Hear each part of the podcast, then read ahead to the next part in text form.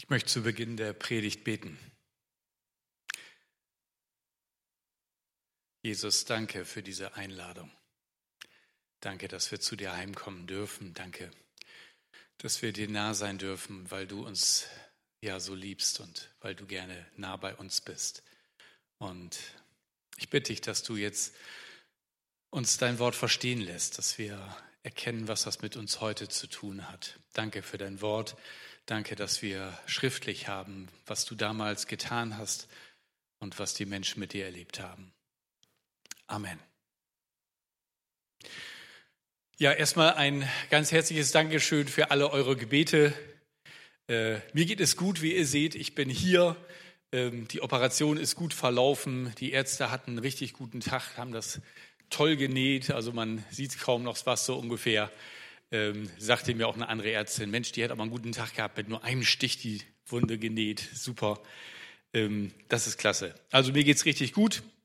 Und morgen geht schon wieder auf den Tennisplatz, ein Punktspiel gegen Detmold. Ich bringe Aaron dahin, der spielt nämlich. Ja, ganz so schnell geht es denn bei mir doch nicht, aber Lust hätte ich schon. Ja, Freundschaft. Freundschaft ist großartig. Ich hatte früher so in meiner Kinder- und Jugendzeit hatte ich sechs sehr gute Freunde. Ähm, und mit, wir haben ganz, über ganz viele Dinge gequatscht, wir haben Sachen zusammen erlebt. Und es war klar, mit jedem von ihnen konnte ich über alles reden. Sie waren auch bei uns im Jugendkreis und wir haben uns immer besser kennengelernt und auch später, als wir dann auseinandergegangen sind und der eine da und der andere dorthin zum Studieren gegangen ist, ähm, in der Regel, wenn wir uns dann auch nach längerer Zeit wiedergesehen haben, brauchte es eigentlich nur eine Minute und wir waren wieder voll drinne und äh, die Offenheit war einfach da. Und das habe ich erst nach einer Zeit gemerkt, dass das so überhaupt nicht normal ist. Ich habe dann andere Leute im Studium kennengelernt, wo ich dann fragte, und wie geht's dir so mit deinen Freunden und so? Und so, hm, welche Freunde? Ich dachte, oh, das gibt's. Das gibt's wirklich, dass Leute keine Freunde haben, mit denen sie so aufgewachsen sind. Und ich habe mir so gedacht, Mensch, äh, das wäre bei mir doch gar nicht gegangen. Wie hätte ich all die Sachen, die Fragen, die ich hatte, die Selbstzweifel, die Themen, die mich bewegt haben, was wäre das ohne meine Freunde gewesen, ohne deren Meinung, ohne deren Ansicht, die manchmal so ganz anders war, aber mich doch auch irgendwie weitergebracht hat. Zwei Dinge schätze ich besonders an Freundschaft und an meinen Freunden. Und das eine ist, dass ich bei ihnen so sein kann, wie ich bin. Ich bin angenommen, so wie ich bin. Das ist total in Ordnung, auch wenn ich meine Macken habe, auch wenn ich manchmal Witze mache an Stellen, wo gar keine hingehören. Ich bin da schon viel besser geworden. Aber ich war und blieb ihr Freund. Und das Zweite war, Treue. Egal, was ich gemacht habe oder was Sie gemacht haben, egal wie unterschiedlicher Meinung man war und wie man sich auch gefetzt hat darüber, es war völlig klar, dass man Freund bleibt. Es war völlig klar, dass man am nächsten Tag wieder was zusammen macht. Und das ist toll, wenn man das so erlebt. Ich weiß nicht, wie es euch geht, an wen ihr gerade denkt, Freunde, Freundinnen. Und das ist toll, dass Gott uns Freunde zur Seite stellt. Und das möchte ich einfach, dass ihr das im Hinterkopf behaltet, wenn wir uns den Text für heute anschauen. Wir sind wieder im Markus-Evangelium im sechsten Kapitel und schauen uns den Text ab Vers 7 an.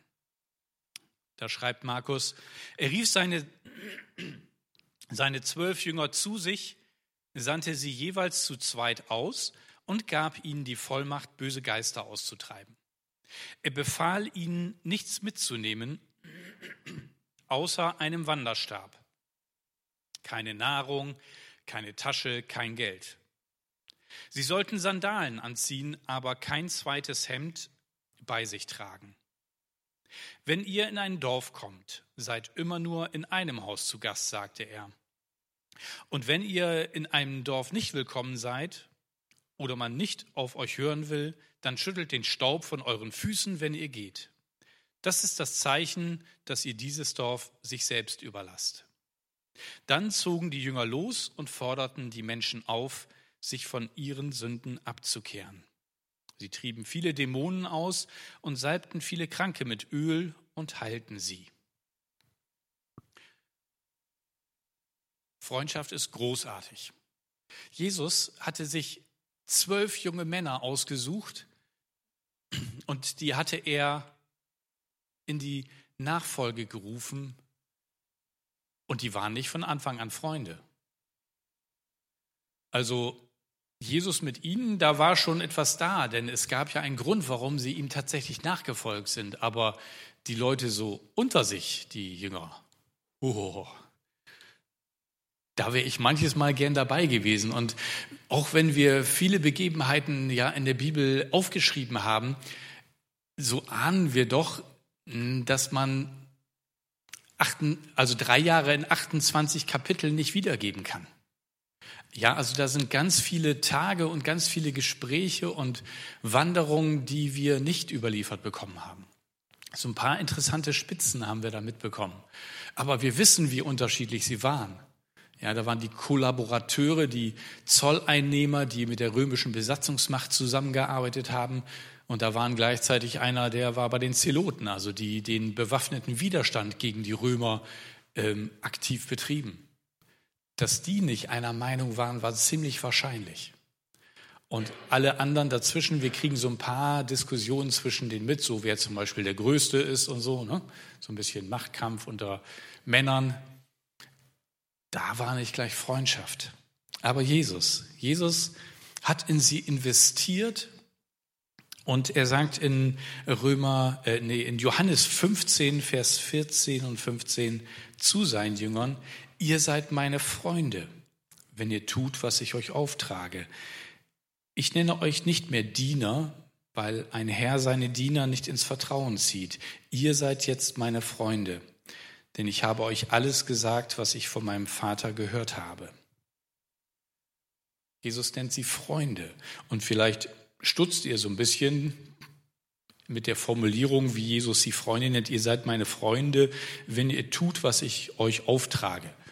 Hm, habt ihr das mal so in eurer Freundschaft erlebt? Du bist mein Freund, wenn du machst, was ich sage. Hm, weiß nicht, wie lange diese Freundschaft dann so hält. Ne?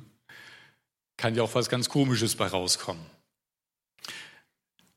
Und das ist die Schwierigkeit, dass wir da von unseren Freundschaften so schlecht übertragen können auf Jesus. Wir würden an anderer Stelle sehr wohl sagen, hey, unsere Freundschaft, da gibt es auch schon so ein paar Rahmenbedingungen, über die man vielleicht nicht redet, aber die beiden Seiten klar sind. Zum Beispiel, wenn ich dir was im Vertrauen erzähle, dass du das nicht bei Facebook postest. Ja? würde man auch sagen, äh, das war aber jetzt so nicht gemeint. Jesus hat ganz klar darüber gesprochen, wie Gott sich das Menschsein vorstellt und was er auch von ihnen erwartet, dass sie tun und was sie sagen, damit das Leben gelingt. Jesus hat darüber geredet. Er hat das nicht unausgesprochen gelassen, was wir manchmal unausgesprochen lassen. Er hat darüber gesprochen und deswegen sagt er, wenn ihr tut, was ich euch sage. Und was hat er ihnen gesagt? Petrus hat das einmal so beantwortet, du hast Worte des ewigen Lebens. Wo sollen wir sonst hingehen? Ist doch klar, dass wir bei dir sein wollen und hören, was du uns sagst, weil das war nicht irgendwas Wirres, was sie tun sollten, was sie gar nicht wollten, sondern das war genial. Das hat ihnen neue Wege eröffnet, das hat ihnen die Augen geöffnet. Sie haben an seinen Lippen geklebt und sie durften in der ersten Reihe sitzen, während er anderen vom Reich Gottes erzählt hat. Sie durften in der ersten Reihe sitzen, während er Menschen geheilt hat. Sie waren immer ganz nah dabei. Und deswegen haben sie so gerne gemacht, was er ihnen gesagt hat, weil sie wussten, daraus entsteht Leben und Freundschaft und Beziehung. Freundschaft ist großartig besonders mit Jesus. Aber es gibt so viele Menschen, die das noch gar nicht wissen, dass Gott ihr Freund sein möchte und dass Gott ihnen in Jesus begegnen möchte. Und darum ist es Jesus ein großes Anliegen, dass seine Jünger losziehen. Nachdem sie nun schon so einige Erfahrungen mit ihm gemacht haben, losziehen und auch den anderen erzählen, dass Gott ihnen nahe ist. Dir nahe zu sein ist mein Glück, haben wir gerade gesungen. Aber wie blöd, wenn wir das nur singen und wir das nur wissen und so viele Menschen gar nicht ahnen, dass Gott sie liebt. Wie wichtig, loszugehen. Und das ist genau der Auftrag, den er ihnen im Vers 7 gibt. Er rief seine Jünger zu sich, sandte sie jeweils zu zweit aus und gab ihnen die Vollmacht, böse Geister auszutreiben. Zu zweit. Total wichtig. Ja, wenn man alleine ist, dann ist man manchmal unsicher und dann hat man auch so einen inneren Schweinehund, ne, der nicht möchte, dass man bestimmte Dinge tut, von denen man eigentlich weiß, dass die gut sind, aber irgendwie ach, geht auch morgen auch noch, oder? Stellt euch vor, er hätte die Jünger alleine losgeschickt. Die wären auch losgegangen. Aber ich weiß nicht, ob die jedes Mal was erzählt hätten. Vielleicht hätten sie nicht den Mut gehabt. Aber jetzt hatten sie einen zweiten dabei. Der hätte ja berichten können, dass man nichts erzielt. Und vielleicht war das auch so, dass der eine ein bisschen mehr Mut hatte, so den Eisbrecher am Anfang zu bringen und anzufangen das Gespräch. Aber vielleicht ist der Mutige auch der, der weniger zugehört hat. Und dann kommt der andere und sagt, ja, und dazu hat Jesus das und das gesagt. Wenn Gott uns zusammenstellt, zu zweit, dann weiß er, dass zwei immer viel mehr ähm, Zeugniskraft haben als einer verdoppelt. Zwei, die sich eins sind. Da hört man zu, wenn die beide vom selben begeistert sind. Dann denkt man, hey, das ist nicht nur einer, der irgendwie hier spinnt, das sind zwei, die von der gleichen Sache reden. Und deswegen zu zweit. Aber dann diese Formulierung, und er gab ihnen Macht, böse Geister auszutreiben. Böse Geister? Ist das jetzt nicht doch ein bisschen so Mittelalter und davor? Gibt es die überhaupt? Ja, die gibt es. Auch heute noch und es interessiert sie gar nicht, ob wir an sie glauben oder nicht. Im Gegenteil, wenn wir nicht daran glauben, dann können sie unbemerkt das tun, was sie so gerne tun. Sie wollen nämlich verhindern, dass unser Leben gelingt. Vor allem wollen sie verhindern, dass Menschen Freundschaft mit Gott schließen. Wir hatten gestern den Alpha-Kurs bei uns zu Hause und genau mit diesem Thema, wie widerstehe ich dem Bösen? In einem Vers sagt in Johannes 10, Vers 10 Jesus, ein Dieb will rauben, morden und zerstören. Ich aber bin gekommen, um ihnen das Leben in ganzer Fülle zu schenken. Was für ein Gegensatz. Mit dem Dieb meint Jesus hier den Teufel, der wie ein Dieb gerne unerkannt bleiben möchte mit dem, was er anstellt und was er tut. Was will er tun, der Dieb? Er will rauben. Er will gute Gedanken rauben. Wenn ihr heute hier in dem Gottesdienst seid und etwas in dem Lied hat euch angesprochen, in den Liedern, oder etwas in der Predigt hat euch persönlich angesprochen und ihr sagt, ja, das möchte ich auch. Und ihr fahrt dann nach Hause und wollt das umsetzen. Das findet der Dieb nicht gut. Ja, der will nicht, dass ihr was Gutes in eurem Leben umsetzt und Jesus näher kommt. Und was macht er? Er raubt euch das. Wie macht er das? Na, der macht nicht eure Autotür auf und sagt hier Kopf auf, raus mit dem Gedanken und weg damit. Der macht das ganz geschickt. Der hat schon so ein paar tausend Jahre Erfahrung mit uns Menschen. Der schickt irgend so einen Typen, der völlig langsam vor euch herfährt. Und der hat seinen Cousin mitgebracht, der ist auf der zweiten Spur. Und ich denke, das kann doch wohl nie angehen. Hier ist 50 erlaubt, nicht 39. Was für ein Kennzeichen hat er? Nee, sage ich jetzt nicht. Ah. Und dann wird man so langsam, mm, mm, mm, die Hupe rückt immer näher. das gibt's doch wohl nicht so. Und dann irgendwann geht er zur Seite und dann fährt man vorbei und guckt noch mal rüber und macht hoffentlich keine Geste. Aber was für Gedanken haben wir dann im Kopf? So ein Idiot. Kein Gedanke aus dem Gottesdienst, oder? Die sind längst weg, weil die Emotion und oh, und der Feind hat die Gedanken geraubt. Wir sind nur noch bei dem komischen Kerl, der da vor mir hergefahren ist. Und der Rest des Sonntags ist nur noch das Thema in unseren Gedanken. Und das ist das Problem. Er will uns die guten Gedanken rauben. Er will das Leben Jesu in dir töten. Weißt du, das Leben Jesu wird in dir gestärkt. Wodurch? Durch Gebet, durch das, durch das Reden mit ihm. Nichts anderes ist Gebet. Und das Zuhören, wenn er uns Gedanken schenkt. Das Leben Jesu wird gestärkt durch die Lieder, die uns vor Augen malen, wer er ist, was für ein Mensch, der Wasser in Wein verwandelte, der Menschen heilte. Unglaublich.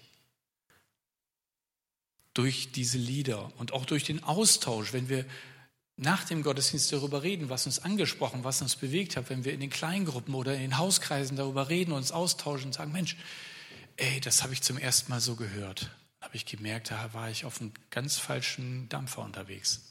Das ist ja ganz anders. Jesus sieht mich ja ganz anders. Dadurch wächst das Leben Jesu in mir und dir. Und das will er töten. Und er will mein Leben zerstören. Wodurch? Im Wesentlichen durch Zweifel an der Liebe und Güte Gottes. Mein Gott, das ist wirklich gut mit mir. Warum hat das dann da nicht geklappt mit der Bewerbung? Warum bin ich jetzt krank geworden? Diese ganzen Warum-Fragen. Und er möchte, dass wir die Gott anlasten, obwohl Gott damit erstmal gar nichts zu tun hat. Paulus schreibt an die Kolosser im zweiten Kapitel, Vers 8, Lasst euch nicht durch irgendwelche Gedankengebäude und hochtrabenden Unsinn verwirren, die nicht von Christus kommen. Sie beruhen nur auf menschlichen Denken und entspringen den bösen Mächten dieser Welt. Wisst ihr, das Problem ist, dass der Teufel uns leider Gedanken in den Kopf geben kann. Es gibt drei Möglichkeiten für Gedanken in unserem Kopf. Ich kann selber denken, was müssen wir einkaufen, Brot, Milch, Eier. So. Aber dann gibt es auch die Möglichkeit, dass der Teufel uns Gedanken reinschleust die sind meistens ein bisschen negativ. Wahlweise dem anderen gegenüber, also dem Autofahrer zum Beispiel, oder mir gegenüber. Ja, das kann sein, dass er mich dazu bringt, andere innerlich zu beschimpfen oder vielleicht sogar auch das laut zu sagen. Und anschließend kommt der Gedanke, so viel besser bist du aber auch nicht. Und du willst Christ sein? Niki Gamble hat da so eine schöne Geschichte erzählt beim Alpha-Kurs wo er mit dem Fahrrad auf der Straße fährt und hinter ihm ein Taxifahrer, der nicht vorbeikommt, weil er so ein bisschen mittig fährt. Der Taxifahrer hupt und wird immer lauter und irgendwann fährt er so ein bisschen rechts rüber und der Taxifahrer vorbei und an der nächsten Ampel holt er ihn aber wieder ein und äh, ruft dann in das Taxi rein, geben Sie mir mal Ihre Nummer. Das mögen die immer gar nicht, weil wenn man die Nummer hat, dann kann man sich beim Arbeitgeber beschweren. Und dann wird es grün und der Taxifahrer braust davon. An der nächsten Ampel hat er ihn aber wieder. Und er rollt so neben ihn, dann macht der Taxifahrer das Fenster ein bisschen weiter runter und sagt zu ihm, Sie müssen sich an die ne Regeln halten, Niki. Woher kennt er meinen Namen? Sie machen doch die Alpha-Kurse, oder? Ich besuche auch gerade einen. oh, oh. Wie schön. Und dann kommen sie ins Gespräch und der, der im Taxi drin sitzt, weiß gar nicht mehr, was da jetzt passiert da vorne. Und Niki Gammel sagt, ich habe noch so einen langen Weg zum Lernen. es ist immer noch so, dass ich das nicht merke oder zu spät merke. Und wisst ihr, das passiert uns allen. Aber es ist so wichtig, dass wir erkennen, welche Gedanken uns von Gott wegführen. Das können auch Gedankengebäude sein. Ich habe ähm, in der Zeit, wo ich jetzt krank war, habe ich äh, mich mit einem Buch beschäftigt von Richard Dawkins. Vielleicht kennt ihn der ein oder andere. Der hat das Buch geschrieben, der Gotteswahn. Er ist Atheist und äh, das sehr äh, extrovertiert. Er möchte andere überzeugen, dass es doch gar keinen Gott gibt. Und da schreibt er in einem Kapitel, Wissenschaft bietet mehr Inspiration und Trost als jeder Glaube an Gott. Da dachte ich nur, hm, also auf einer Beerdigung wirkt das nicht. Ich habe schon eine Beerdigung erlebt, wo eine Trauerrednerin dann in Erinnerung schwelgte über das Leben des Verstorbenen und es doch durch die vielen Erinnerungen nicht schaffte, vergessen zu machen, dass er nun mal tot ist und dass er keine Hoffnung hatte, dass es danach weitergeht. Der Teufel möchte uns verführen. Er möchte uns von den Gedanken von Gott wegbringen. Er will rauben, morden und zerstören. Und die Frage ist, kann ich das unterscheiden, welche Gedanken in meinem Kopf sind? Denn Gott spricht auch in meine Gedanken hinein durch seinen Heiligen Geist. Und dann ist es wichtig, dass ich lerne zu unterscheiden. Und manchmal sagen wir so, ich habe eine Idee oder da kommt mir ein guter Gedanke. Woher kommt eigentlich die Idee? Woher kommt der gute Gedanke? Wir können sie nicht als unsere eigenen Gedanken verkaufen, weil davor waren keine Gedanken, deren logisches Ergebnis dann die gute Idee war sondern ist plötzlich da. Kennt ihr, ne? Manchmal der Gedanke, ruf doch mal den und den an. Da ahnen wir schon, das könnte gut sein. Diese Person könnte gerade ein Gespräch brauchen. Aber es gibt auch Gedanken, die uns selber oder andere anklagen und die sind von dem Dieb, von dem Teufel, von dem Gegenspieler Gottes, der möchte verhindern, dass unser Leben gelingt. Und deswegen müssen wir ein Freund-Feind-Erkennungssystem entwickeln. Und wir müssen lernen zu unterscheiden, welcher Gedanke ist gut, welchen nehme ich auf und welchen nicht. Und wir haben sonst den Irrtum, dass nur weil ein Gedanke in meinem Kopf ist, es auch mein Gedanke ist. Das stimmt aber gar nicht. Erst wenn ich ihn zu meinen mache, ist es mein Gedanke. Wir müssen lernen, genau das Gleiche zu tun, wie wir es beim Paketdienst machen. Ja, wenn der Paketdienst bei uns an der Tür klingelt und sagt, hier ist ein Paket für Sie, soll ich abgeben, und wir hören ein lautes Weckerticken im Paket, könnte das eine Bombe sein. Und was dürfen wir dann sagen? Annahme verweigert. Ja? Und genau das müssen wir lernen, mit den Gedanken zu tun. Wenn ein Gedanke kommt in unseren Kopf, was ist das denn für ein Idiot? Dann können wir sagen, hey, Annahme verweigert. Das ist ein Mensch, den Gott liebt, der das bloß noch nicht so mitgekriegt hat. Vielleicht bin ich jetzt gerade hinter dem in der Warteschlange bei Aldi und durch mich kann Gottes Liebe dem ein Stück näher kommen. Ja, und auch die Gedanken, wo wir uns selber anklagen, oh, ich kriege auch gar nichts hin. Mir passiert immer was Schlimmes. Ich bin aber auch ungeschickt. Nö, wer sagt das? Mir ist einmal ein Glas runtergefallen, ja und? Deswegen bin ich nicht grundsätzlich ungeschickt oder ein Idiot. Dann dürfen wir sagen, Annahme verweigert. Ich bin ein Kind Gottes und mein Papa im Himmel der kann alle Gläser zusammenkleben. Der ist total gut da drin. Der freut sich, wenn er endlich wieder Arbeit hat.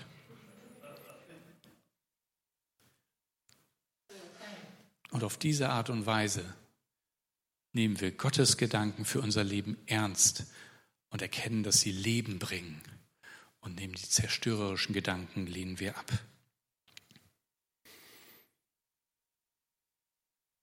Der Dieb will rauben, morden und zerstören. Und die Frage ist, wenn die Jünger Vollmacht bekommen über diese Dämonen, die manchmal Menschen gar nicht loslassen wollen. Und Jesu Macht ist größer und durch Jesu Macht können sie sagen, such das Weite, lass diesen Menschen in Ruhe. Die Frage ist, was hat über dein Leben Macht? Was drückt dich runter? Was solltest du im Namen Jesu rausschmeißen? Es ist vielleicht ein geringes Selbstwertgefühl, dass du denkst, naja, die anderen, die können echt viele tolle Sachen, aber ich kriege eigentlich gar nichts hin, ich bin eigentlich auch nichts wert. Dann nimm die Bibel zur Hand und lies die Verse, ich habe dich je und je geliebt. Für dich bin ich aus Liebe auf die Welt gekommen, um für deine Schuld zu sterben. Vergebung für dich umsonst. Oder sind es Verletzungen, Enttäuschungen aus der Vergangenheit, wo der damals mich vor allen Leuten blamiert hat und du kommst nicht drüber weg? Merkst du, wie das bis heute Macht über dein Leben hat und dass ähnliche Situationen dich sofort triggern und an damals erinnern? Lass das los. Vergib diesen Menschen, weil Gott dir auch vergibt. Und du wirst sehen, du wirst Befreiung empfangen. Und es kann nicht mehr Macht über dich ausüben. Oder sind es vielleicht Vorbilder, denen du in deinem Leben zu viel Platz eingeräumt hast? Leute, die du bewundert hast für das, was sie gesagt oder getan oder gekonnt haben. Und dann hast du nicht gemerkt, dass an manchen Stellen sie auch nur Menschen sind und Fehler haben und fandst ihre Fehler genauso richtig wie das andere. Fang an, das zu sortieren und nimm nicht auch die Fehler mit auf. Oder vielleicht Anti-Vorbilder, Menschen, die für dich so negativ waren, dass du gesagt hast, mit denen will ich nichts zu tun haben. Und es hat so eine Mauer gebaut zwischen dir und ihnen. Bei manchen sind das vielleicht sogar die direkten Eltern. Vielleicht nicht grundsätzlich, aber in bestimmten Situationen. Und dann wird man älter und sagt sich, sowas will ich nie machen, wenn ich mal verheiratet bin und Kinder, so werde ich nie sein. Und wer von den Verheirateten, die Kinder haben, haben sich dann schon erlebt, dass sie was zu ihren Kindern sagen, was sie irgendwoher schon mal gehört haben? Oh oh. Und wisst ihr, wenn man das nicht rechtzeitig ablegt und sich rechtzeitig eine bessere Alternative überlegt, dann rutscht einem das selber raus. Und man wird für das Gleiche schuldig, was man von, schon bei den eigenen Eltern nicht so gut fand. Was hat Macht über dich? Vielleicht das Geld? Und das geht in zweierlei Hinsicht. Du hast so viel Geld, dass du denkst, das muss ich zusammenhalten wie Dagobert Duck und ich gebe nichts ab. Auf gar keinen Fall. Das ist alles hart erarbeitet, hart geerbt oder so. Aber es kann auch sein, dass du gar kein Geld hast und noch mehr von dem Geld, das du nicht hast, abhängig bist und neidisch bist und immer anderen nichts gönnst. Es gibt viele Möglichkeiten, wie Geld über dein Leben Macht hat. Wenn du was hast, es gibt eine großartige Möglichkeit, die Macht des Geldes über deinem Leben zu prüfen. Ihr könnt aktiv die Macht des Geldes über eurem Leben brechen. Wisst ihr wie? Weggeben. Einfach weggeben. Weil das Geld will immer bei euch bleiben. Es sagt, ach nö, komm, hat der ja auf einmal mehr als du oder ob der das verdient hat. Hm, hm, hm. Brich die Macht des Geldes, indem du es weggibst und es was Gutes bewirken kann bei anderen Menschen.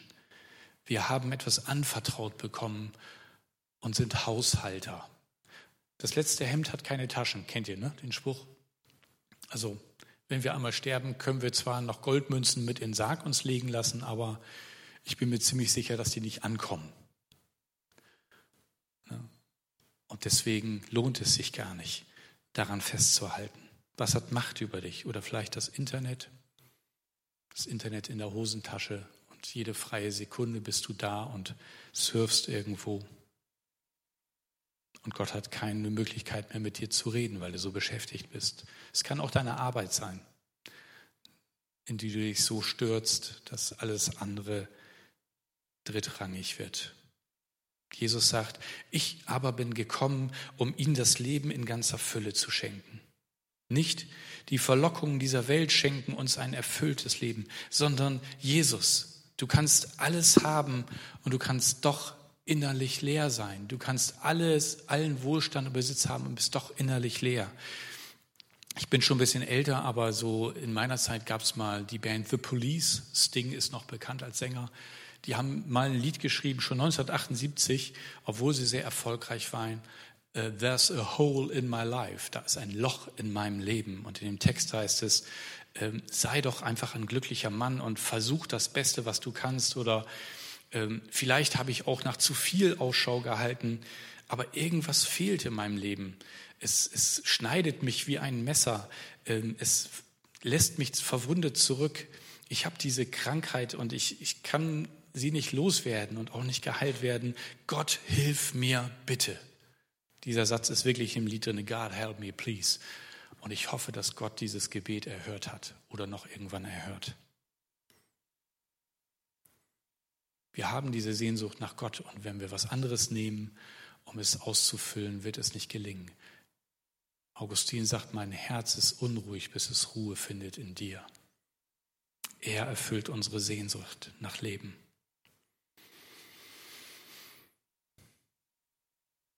Jesus schenkt uns dieses sinnerfüllte Leben. Und das sollten die Jünger losgehen und weitersagen. Und darum sandte er sie aus. Und jetzt muss ich noch über eine Sache am Schluss sprechen, die wir manchmal verwechseln oder wo eine Begriffsverwirrung kommen kann, nämlich berufen und gesandt. Was ist da der Unterschied? Ganz am Anfang hat Jesus die Jünger berufen, ihm nachzufolgen. Folge mir nach, hat er den Jüngern gesagt. Und sie haben es getan. Das ist die Berufung. Die Berufung bedeutet, ich soll in der Nähe von Jesus sein. Ich soll mit ihm unterwegs sein.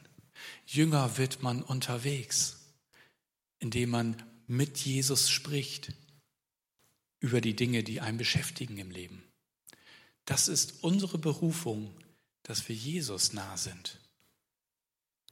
Und manchmal verwechseln wir das, weil wir es mit der Sendung verwechseln. Danke für den Wunsch in dieser Zeit. Ich habe übrigens kein Corona, ich wurde im Krankenhaus getestet. Sendung ist das, was Jesus in diesem Abschnitt macht. Nachdem er einige Zeit mit ihnen unterwegs war und so ein bisschen was von seinem Wesen auf die Jünger abgefärbt hat und sie verstanden haben, wie er mit Menschen umgeht, sagte er, so, und jetzt habe ich eine Challenge für euch, eine Herausforderung, einen Auftrag, eine Sendung. Geht mal zu zweit los. Nehmt nichts mit, Essen und so weiter. Vertraut mir, das klappt. Geht los und erzählt den Leuten von mir. Wisst ihr, das ist die Sendung, nicht die Berufung. Ich bin zu ihm berufen, nicht zur Arbeit für ihn. Und deswegen hängt meine Berufung auch nicht daran, wie doll oder wie gut ich Christ bin, wie gut ich das hinbekomme, sondern daran, wie nah ich bei ihm bin. Mein Dienst für Jesus ist nicht meine Berufung, er ist meine Sendung. Und heute lädt dich Jesus ein, die Freundschaft mit ihm zu beginnen oder erneut zu schließen. Es gibt diese schöne Geschichte, ich weiß, ich kenne vielleicht einige von euch schon, von Spuren im Sand. Ihr seht die ganze Zeit hier Spuren im Sand. Und ich möchte euch das einmal vorstellen, was eine Frau in einem Traum gesehen und erlebt hat. Ihr könnt es gerne mitlesen. Eines Nachts hatte ich einen Traum. Ich ging am Meer entlang mit meinem Herrn. Vor dem dunklen Nachthimmel erstrahlten Streiflichtern gleich Bilder aus meinem Leben. Und jedes Mal sah ich zwei Fußspuren im Sand, meine eigene und die meines Herrn. Als das letzte Bild an meinen Augen vorübergezogen war, blickte ich zurück und erschrak. Und ich erschrak, als ich entdeckte, dass an vielen Stellen meines Lebensweges nur eine Spur zu sehen war. Und das waren gerade die schwersten Zeiten meines Lebens. Besorgt fragte ich den Herrn, Herr, als ich anfing, dir nachzufolgen, da hast du mir versprochen, auf allen Wegen bei mir zu sein. Aber jetzt entdecke ich, dass in den schwersten Zeiten meines Lebens nur eine Spur im Sand zu sehen ist. Warum hast du mich allein gelassen, als ich dich am meisten brauchte? Da antwortete er, mein liebes Kind, ich liebe dich und ich werde dich nie allein lassen. Erst recht nicht in Nöten und Schwierigkeiten. Dort, wo du nur eine Spur gesehen hast, da habe ich dich getragen.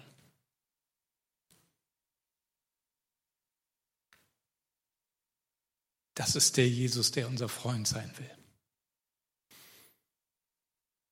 Und das ist der, der bewiesen hat, wie sehr er uns liebt, indem er bereit war, für uns aus Liebe zu sterben, damit alles, was uns von Gott trennt, von der Freundschaft mit ihm, keine Macht hat, uns von ihm wegzuziehen. Darum ist hier das Kreuz als Symbol dessen, was er bereit war zu geben.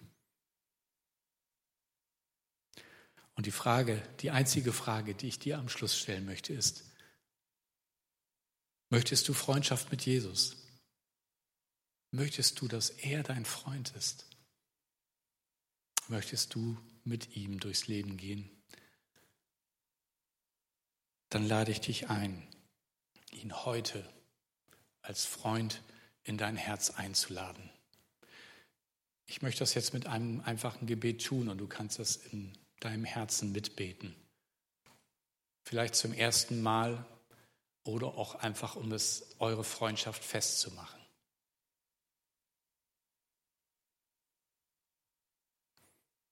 Jesus, ich danke dir für deine Liebe zu mir. Ich danke, dass du auch für meine Schuld gestorben bist am Kreuz. Und ich nehme die Vergebung, die du mir anbietest, an. Ich will dich als meinen Freund in meinem Leben haben. Komm du jetzt in mein Herz. Erfülle mich mit deinem Heiligen Geist und mit deiner Liebe. Danke, dass du jetzt in mein Leben gekommen bist. Amen. Ich muss gestehen, dass der Herr meine Krankschreibung sehr ernst genommen hat. Ich bin bis gestern krankgeschrieben gewesen, also bis 24 Uhr und dann habe ich so flapsig gesagt, ab 24 Uhr darf ich dann an die Predigt ran. Und den wichtigsten Gedanken für die Predigt hat er mir heute Nacht um halb vier gegeben. Und auch das Lied, das eigentlich jetzt genau dazu passt. Und deswegen möchte ich das jetzt mit euch gemeinsam singen. Das ist ein altes Lied, aber ich liebe das sehr. Das heißt, welch ein Freund ist unser Jesus. Oh, wie hoch ist er erhöht. Lasst uns das Lied gemeinsam singen. Und ja, wir haben jetzt so einiges von ihm gehört. Und auch wenn die Sprache ein bisschen altertümlich ist, so steckt sie doch voller Liebe und Wahrheit. Und lasst uns das jetzt gemeinsam singen. Ich lade euch ein, dazu nochmal aufzustehen.